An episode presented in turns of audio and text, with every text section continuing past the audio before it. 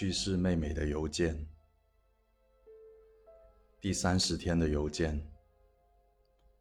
我只想一个人去，谁也不知道。这是我和哥哥之间的小秘密。我反应过来，我遗漏了这条信息。看看车窗外已经不知为何吵起来的司机，再看看旁边插科打诨的兄弟，我改了口，说我只想一个人去公园了。兄弟到底是兄弟，互相瞧了瞧，倒也理解了我。说着想看妹妹的话，就自己去看吧，别一个人突然想不开就行之类的话，就转头商量去公园附近的烤肉店了。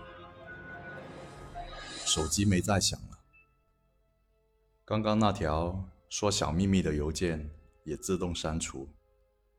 堵车好转。司机们吵着吵着，突然面面相觑，沉默起来。莫名其妙，全都消了火，回到了各自的车上。